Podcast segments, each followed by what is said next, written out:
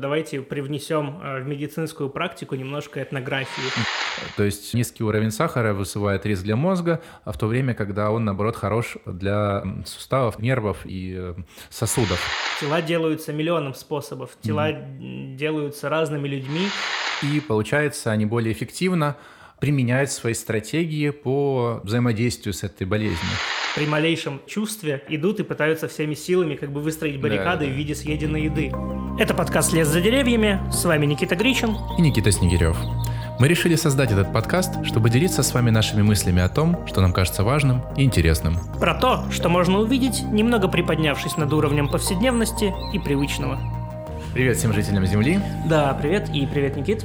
Да, здравствуй. Вот мы добрались наконец-то до... А, Того, чтобы прорекламировать наш Patreon. Да.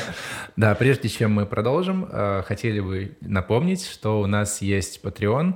Это сервис, который позволяет поддерживать э, авторов независимых. И вы, если у вас есть такое желание и возможность, могли бы нас поддержать, подписавшись на нас. Ну, в общем, подробнее можете просто перейти по ссылке на Patreon, ознакомиться. Да, Там... ссылка на Patreon у нас есть в описании ВКонтакте, в описании для подкастов и в описании в Ютубе. Вот, а теперь, наверное, перейдем к такой заключающей статье э, в рубрике «Акторно-сетевая теория». В рубрика.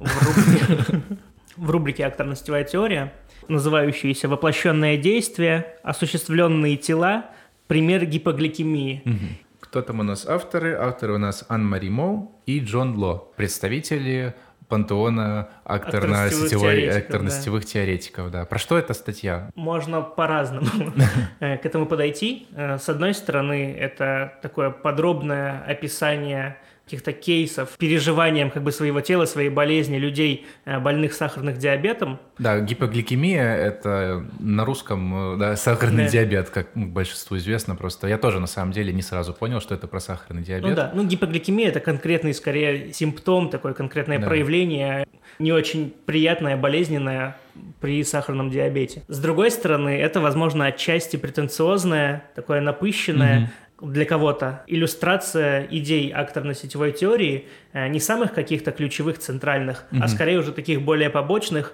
каких-то деталей, каких-то украшений скорее, узоров меня, меня, знаешь, на акторно-сетевой теории. У меня возникла проблема просто на этапе концептуализации этой статьи, то есть куда ее можно вообще отнести. Я когда читал про гребешков, да, бухта mm-hmm. Сен-Брио, там было довольно легко. Ну, как бы понятно, там очевидно автор сразу отсылает как то сетевой теории, понятно. А тут она так ровно не ложится, вообще не, ну, типа ровно угу. не ложится. Это скорее такое, ну, там несколько раз внутри повторяется, что это этнографическое исследование, что это плотное этнографическое угу. исследование. И вот как бы через вопросы, которые авторы ставят в этой статье, непонятно, ну, как бы как будто бы дополнительное усложнение текста происходит избыточное. Угу. Ну, у меня, по крайней мере, такое впечатление сложилось. Я отчасти с тобой согласен. Я просто старался проще отнестись к этому, знаешь, как такой... Вот, например, гребешки были угу. таким архетипичным исследованием в духе акторно-сетевой теории, который очень хорошо ложится на самые главные ее постулаты. Допустим, да. там про группообразование, про вычерчивание акторов. Про союзы, мобилизацию. Про союзы, мобилизацию, переводы и так далее. Да. да, вот. Здесь же скорее такая иллюстрация, причем не в качестве исследования, а с подкрепленными примерами mm-hmm. из каких-то исследований, ну, из, из конкретного, mm-hmm. но скорее в качестве иллюстраций для таких уже более побочных, более вторичных, но все равно как бы важных идей акторно-сетевой теории. А каких идей? Наверное, в первую очередь идей про то, что Помнишь, у Латура было, кто типа действует? Угу. Отдельные люди, или он там включал в том числе нематериальные, угу. не человеков. Здесь не идет фиксации на конкретных, особенно человеческих акторов, ну, да. а прям особенно подчеркивается, какую роль играют измерительные приборы, руки, тело, глаза, угу. сосед, муж, э, коллеги, э, яблоко у тебя в сумке. Как вот эти все вещи, э, как будто бы абсолютно рандомно мной названные, в конечном итоге собираются и помогают человеку бороться с его собственной болезнью. О чем это вообще статья? То есть она про, про то, как люди справляются угу. со своей болезнью, сахарным диабетом. Есть разные стратегии, как справляться с этой болезнью, но автор или авторы, точнее, да, они концептуализируют немножко более сложно все mm. это. И добавлю еще дополнительных акторов в эту связку, чтобы текст казался более тяжеловесным, что угу. авторы проводили исследования в Нидерландах, что они проводили в разных клиниках, проводили интервью с врачами, с пациентами, а, значит, исследовали научную литературу, определения, то есть а, комплексное антропологическое плотное исследование гликогликемии. Гипогликемии, Гипо, гипо, гипогликемия. Можно сокращенно ее гипо называть, просто гипо, гипогликемия да. довольно сложное а гипо, слово. Там еще в тексте слово гипо используется для обозначения впадения в кому. Ну, кома это скорее такое финальное состояние да, да, гип, да, гипы. Да, вот. Там было несколько в статье, а, ну, как бы определений, вопросов, которые у меня самого вызвали вопросы, потому что они крайне туманные, эти формулировки. То есть сначала, ну, как бы, как авторы подводят, да, к чему, что есть разделение на тело, которым о котором мы можем что-то знать. Uh-huh. Это как объект, как объект исследования, и, скорее всего, мы его исследуем ну, как труп, ну, что ли, mm-hmm. потому что э, есть на патологоанатомы, да, они залазят под кожу, они смотрят, как все устроено, но это не буквально, потому что, как бы, физиологи, они что же исследуют, как тело, ну, как бы, в своем живом состоянии функционирует, то есть как там течет кровь, какие-то там анатомические особенности движения мускулов, там суставов, как это все перемещается, как там пищеварение происходит, метаболизм в организме, собственно, сама, само исследование сахарного диабета как раз на знании о метаболизме организма угу. построено. Но, тем не менее, все равно в этом, в этом процессе тело присутствует как объект, который угу. мы препарируем для того, чтобы понять, как оно устроено. С другой стороны, есть тело, как мы сами. То есть угу. есть люди, конечно, тот наверняка. Самый внутренний мыслящий субъект, который себя чувствует. Да. Говорится про условного я, которое со самоощущает свое тело да, изнутри да. себя. И тут можно разных акторов приписать. Это может быть и тело, и душа, и сознание, и мозг. Ну, какие бы то ни были. Э, важно просто вот это вот самоощущение я самого да. себя. И вот это я, оно тоже собирает о себе знания. То есть есть больной сахарным диабетом, и он может ощутить падение сахара. И кто-то может, наоборот, не быть чувствительным. И вот, например, в статье указывается, что медсестры фиксируют, что люди, которые а, лучше чувствуют э, свое тело, понимают, когда у них падает сахар, они могут жить более гибкой жизнью. Они не привязаны к строгому графику, и, получается, они более эффективно применяют свои стратегии по взаимодействию с этой болезнью. Потому что и стратегии бывают разные. Кто-то уклоняется от нее, кто-то минимизирует. Вот. Да. Я уже к практикам перешел. То есть есть знания, знания извне, знания изнутри, а есть практики. И вот авторы, да, хотят сосредоточиться конкретно на практиках. Угу. Что, да, и, что вводят происходит. понятие действующее да. тело, то есть когда у нас есть не просто такие два философских разграничения, э, две дихотомии тела, где тело объект внешнее, на которое можно смотреть со стороны, и тело я внутреннее, они предлагают, условно говоря, преодолеть эту дихотомию, вводя понятие «действующее я», «действующее тело». И вот если следовать моему описанию, ну, как бы я вот для себя сейчас выстроил, и мне так понятно. Но почему-то они какой-то дополнительный слой вопросов ставят, которые усложняют картину и в целом не делают текст менее прозрачным. Вот как бы не ставят такие вопросы. Как быть с телом, которое я делаю? Что можно выяснить и сказать о нем? Возможно ли исследовать тело, которое я делаю? И каковы последствия приоритета действия над знанием? Ну, то есть... Э, кажется, ну, они... мне кажется, очевидный. То есть э, тело, которое объект, могут исследовать э, все, от врачей до биологов. Так. Э, тело, которое я внутреннее, могут исследовать психологи. Допустим, психологи, как одни из. А кто-то может исследовать тело, которое действует, то самое, которое они вводят в этом тексте. Но ну, это, и тут, а, вроде тут бы имплицитный ответ, что они как раз в этом тексте ну да, и претендуют ну да, на изучение этого тела. Поэтому в каком-то смысле это довольно риторический вопрос ну да, в контексте да. этого текста, да. Просто ну, как бы зачем риторические вопросы ставить? Вот как бы вот меня немножко это... Ну, по манере письма уже как-то на как-то на сетевикам предъявлять.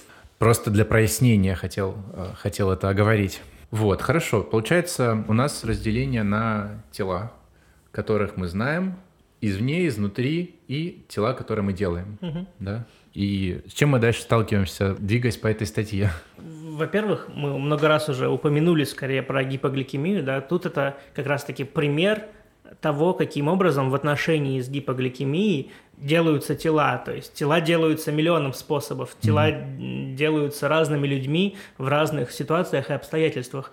Как самый яркий пример, как тот, на котором можно легче всего проиллюстрировать, mm-hmm. и, видимо, имеется материал, да, эмпирический. Каким образом может делаться гипогликемия? Во-первых, она может делаться через знание – то есть, э, допустим, в медицинском словаре можно найти определение, что гипогликемия – это определенный уровень сахара. В случае больного человека это от 3,5 миллимоль до 8. Угу. Но у человека нету такой иконки, как в игре, знаешь, индикатора, который он бы постоянно видел, сколько у него, какой у него уровень сахара в крови. Все к этому идет потихоньку. Э, да, но постепенно развиваются технологии, которые позволяют э, этот уровень сахара замерять. Но все равно условия, при которых ты сможешь замерить свой сахар, не всегда подходящие. То есть одно дело, когда ты там в цивильных условиях Э, чистых офиса, э, На можешь кухне, отлучиться, да, в, да, отлучиться, например, в уборную и замерить кровь, это хорошо.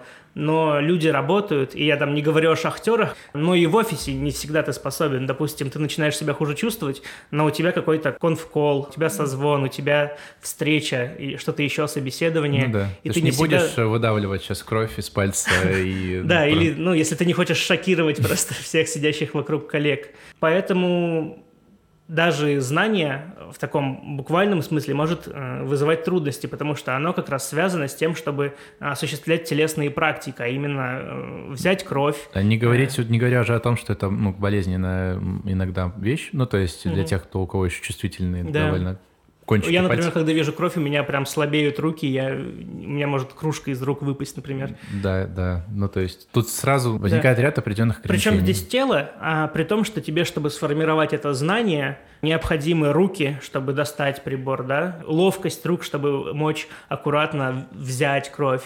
Потом тебе нужно на уровне тонкой, как бы тонкого контроля за своими конечностями измерить ее уровень. Тебе нужны глаза, чтобы увидеть результат и так далее. То есть это довольно телесная практика, как на самом деле практически любая практика. Но знание – это не единственная практика, которая осуществляет тело. Вторая, это может быть даже еще более важное, это ощущение, угу. когда, ну и причем приводится много примеров из интервью с э, больными сахарным диабетом, когда они описывают, что иногда им не нужно даже замерять э, уровень крови, потому что они настолько хорошо научились чувствовать свое э, состояние, что уже какие-то маленькие признаки, ощущения в теле, даже мысли иногда прям подталкивают их к тому, что да, видимо, сейчас скоро начнет это приближаться, и это чувство позволяет как бы избежать этого состояния. Mm-hmm. Собственно, многие терапевты, многие врачи проводят различные тренинги, потому чтобы учить людей, больных сахарным диабетом, как раз лучше чувствовать свое тело, потому что у тебя действительно не всегда под рукой будет шприц, у тебя действительно не всегда окажется какой-нибудь фастфуд ну, да. Э, по пути или яблоко в кармане,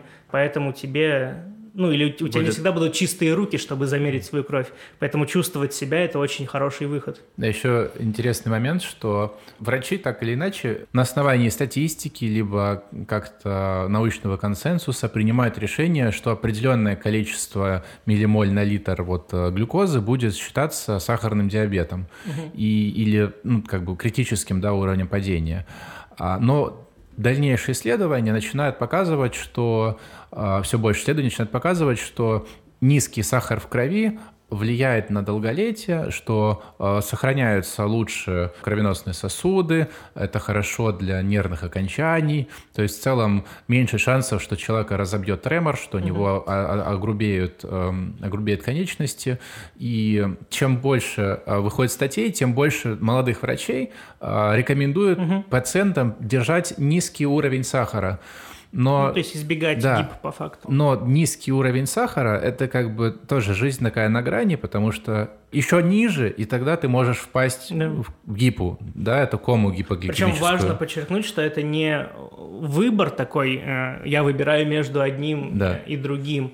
Э, это скорее хождение между целой харибдой, потому что, да, с одной стороны, у тебя больше вероятности долголетия и здоровья в перспективе, Но с другой стороны, поддерживая как бы такую практику, такую диету, можно mm-hmm. сказать, ты рискуешь постоянно падать в гипы. Да. А постоянные падения в гипы тоже могут вызывать очень негативные последствия, да, вплоть долгос... как бы, до комы и смерти. В долгосрочной перспективе, ну, регулярное впадение в, в гипу, эту самую, негативно влияет на мозг в целом. То есть человек может стать, ну, слабоумным. И э, люди с сахарным диабетом осознают эту и другую как бы сторону и стараются модерировать, да, mm-hmm. пытаются менеджерить свои состояния, но даже при тщательном подходе со всеми предосторожностями, со всеми со всеми измерениями, все равно все равно есть шанс того, что вдруг неожиданно у тебя поднимется сахар, или вдруг неожиданно он упадет. При mm-hmm. этом все показатели или все замеры предыдущие учитывали вроде бы предыдущее состояние, что он не должен был изменяться так резко, а тут он может измениться, и пациенты говорят об этом. Угу. Где-то эмоции какие-то проскочили, где-то высвободилось какой-то запас глюкозы в организме, он там выплеснулся в кровь, и вдруг он моментально подскочил. Ну да, это то, что на самом деле немного сложно предсказать, просто потому что слишком много вмешивающихся да, таких спонтанных факторов. Тщательный труд по прослеживанию своего состояния может просто пойти на смарку. Да. Плюс еще с чувством э, есть такая самая, наверное, глобальная проблема, проблема с тем, что тебе становится, ну, ты чувствуешь то, что поплохело не только, когда уровень сахара опустился до определенной отметки ниже 3,5, да но и просто резком падении, допустим, там от 20 до 15, ты чувствуешь да. так же, как будто бы у тебя сейчас будет гипа, хотя да. ее не будет. И что интересно, люди некоторые так боятся упасть в гипу, да, что вот. они... Тут э... мы переходим к третьему, к третьей тактике реализации тела э, через гипогликемию. То а какие были первые? Первая – это познание, вторая так, ага. – это, ну, как бы прочувствование, ну, да, да, а, да. и третья – это избегание. А, понял, да, я просто про, про другие подумал mm-hmm. сейчас. И да, получается настолько пугаются падения в, в кому, что даже не, не падая да, до критического mm-hmm. уровня, ну, как бы они вообще даже не замеряют свой да, уровень сахара. Поэтому есть избегание, потому да. что люди так как бы не хотят э, к этому прийти, да. к этому состоянию, в него впасть, что они даже, может быть, может быть страх какой-то такой подсознательный, ну, ну в общем, что-то да, приводящее такая. к тому, что они уклоняются даже от того, чтобы замерять и в каком-то смысле чувствовать. Чувство тут да. скорее такой нежелательный, спонтанно возникший стимул к тому, чтобы избежать э, гипы, что они при малейшем чувстве идут и пытаются всеми силами как бы выстроить баррикады да, да. в виде съеденной еды. И, и, как правило, это ну, влияет уже на ожирение, например, да, на, полноту, состояние да. полноты тела. Вот, и последняя практика – это такое сопротивление, такая борьба с гипогликемией.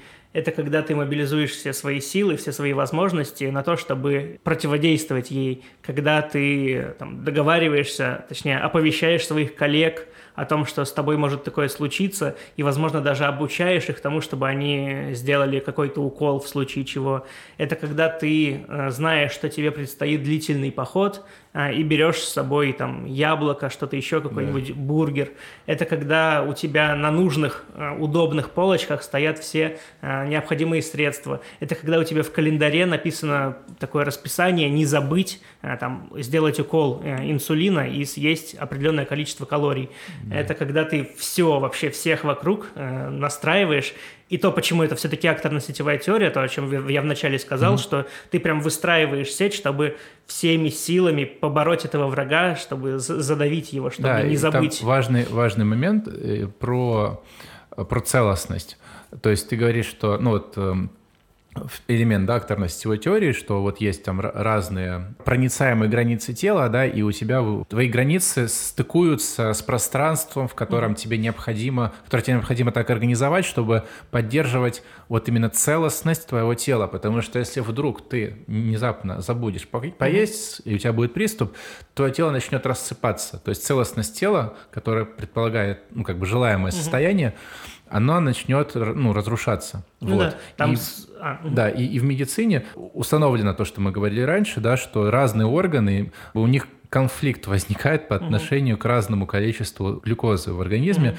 Угу. То есть низкий уровень сахара вызывает риск для мозга, а в то время, когда он, наоборот, хорош для суставов, нервов и э, сосудов. Второй момент, да, это когда есть трудности между тем, как контролировать да, процесс и тем непредсказуемыми скачками угу. сахара в крови.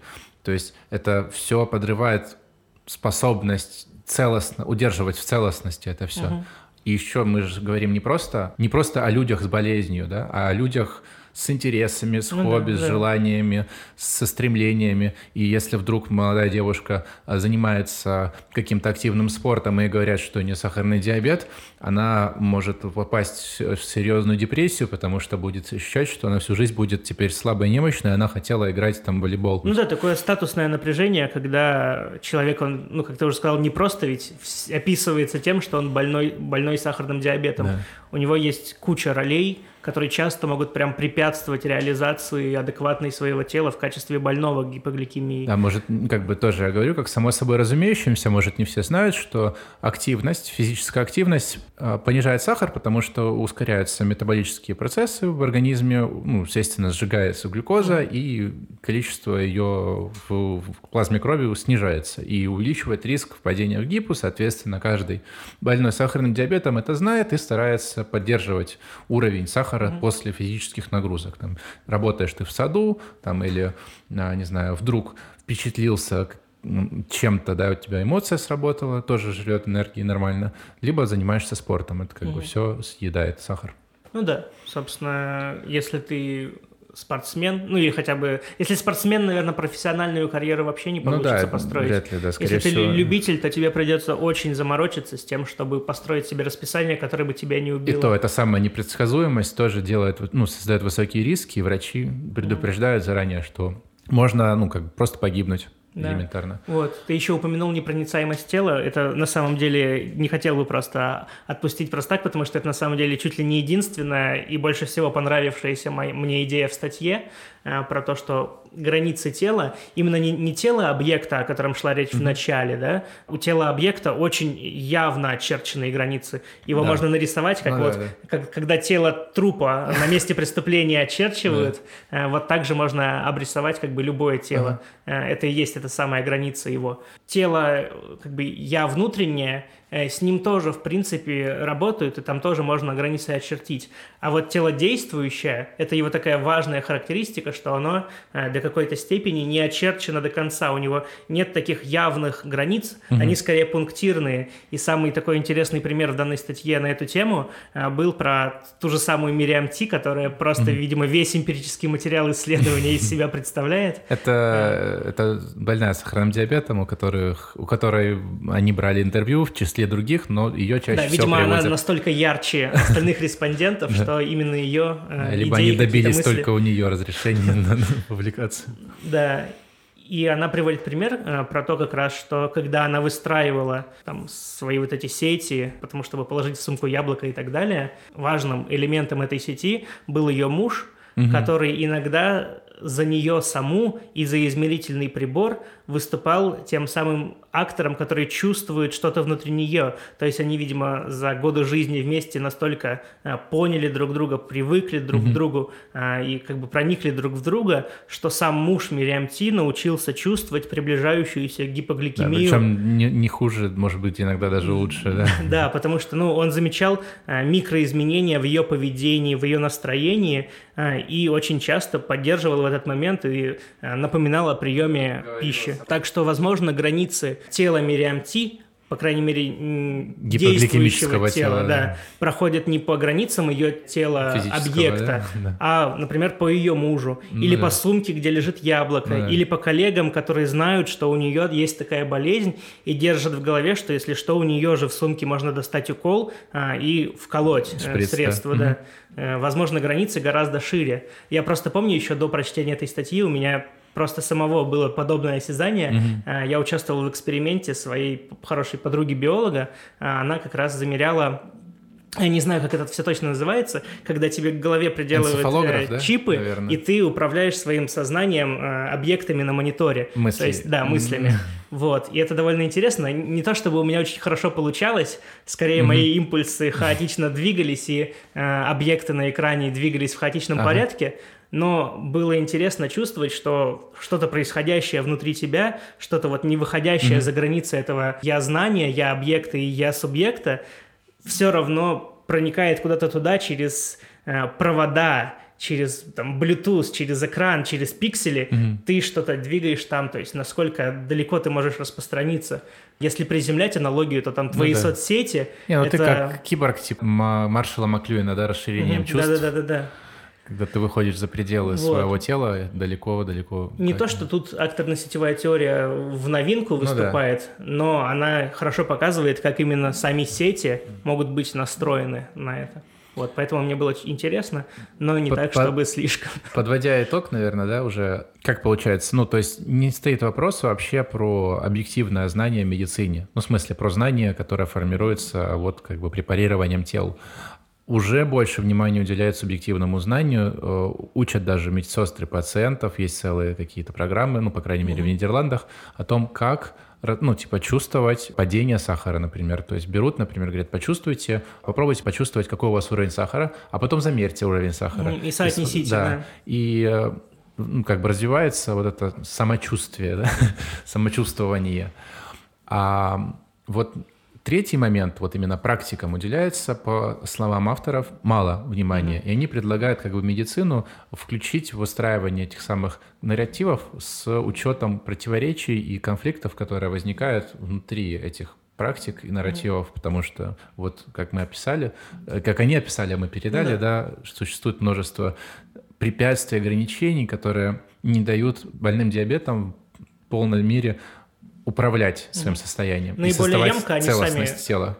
Наиболее емко они сами формулу дают, что давайте привнесем э, в медицинскую практику немножко этнографии. Давайте вы помимо того, что будете просто э, изучать тело человека как в морге, то есть не отличая его от трупа по сути, э, или как психолог в разных ну, психологических практиках, давайте еще и выстраивать прям то, как человек настраивает эти сети, э, как он взаимодействует со своим телом, как реализует практики гли- гипогликемии, потому что это тоже очень важно, потому что в каком-то смысле правильно настроенная сеть, правильная с точки зрения реализации поддержки и поддержания здоровья человека в состоянии гипогликемии, лучше, чем плохо настроенная сеть, которая может привести к тому, что человек э, из-за своей не до конца организованности может сам себя погубить. Еще такой важный момент – это всегда, всегда этнография хороший такой момент проверки а, статистики. То есть статистика это не, это не конечный пункт, это отправная точка.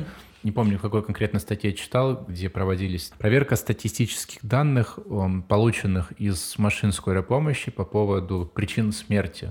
И нередко так оказывалось, что на месте, когда фиксируют смерть человека, не зная, от чего он умер, берут статистически наиболее частый случай и записывают как то, что было причиной. И как бы сама... Как бы ста- статистика сама себя сам- воспроизводит. да, да, да, статистика сама себя воспроизводит. И когда в комбинации работают как бы разные сферы знаний, разные практики исследований мира, да, то мы получаем бо- больше, более объемную картину, и какие-то вещи оказываются для нас понятнее, наверное, да. Нам с- в данном случае с, с диабетом можно, наверное, про- будет проще а, удерживать целостности тела для пациентов. Да. Ну, Все, да. Хотел бы еще раз призвать всех, кто нас слушает, кто нас дослушал уже до этого момента, подписываться. Мы есть на Яндексе и на Spotify. Мы бы хотели еще поблагодарить нашего первого подписчика на Patreon с ником Хвост, который сразу подписался на уровень Харауэй, названный в честь известной социальной исследовательницы и философини Донны Харауэй. Можете больше почитать о ней в Википедии. И мы благодарим выпуски всех, кто подписался на нас в Patreon. Все, всё, спасибо. Спасибо. Да, Да, всем, всем пока. хорошего дня. Хорошей зимы и праздников. Да, и хорошей жизни. Это был подкаст «Лес за деревьями». Его ведущий Никита Снегирев. И Никита Гричин. Со звуком помогал Никита Кидо. Ставьте лайки, оставляйте свои отзывы и не забывайте подписаться, если еще не подписались. Ссылки в описании. До встречи в следующем подкасте.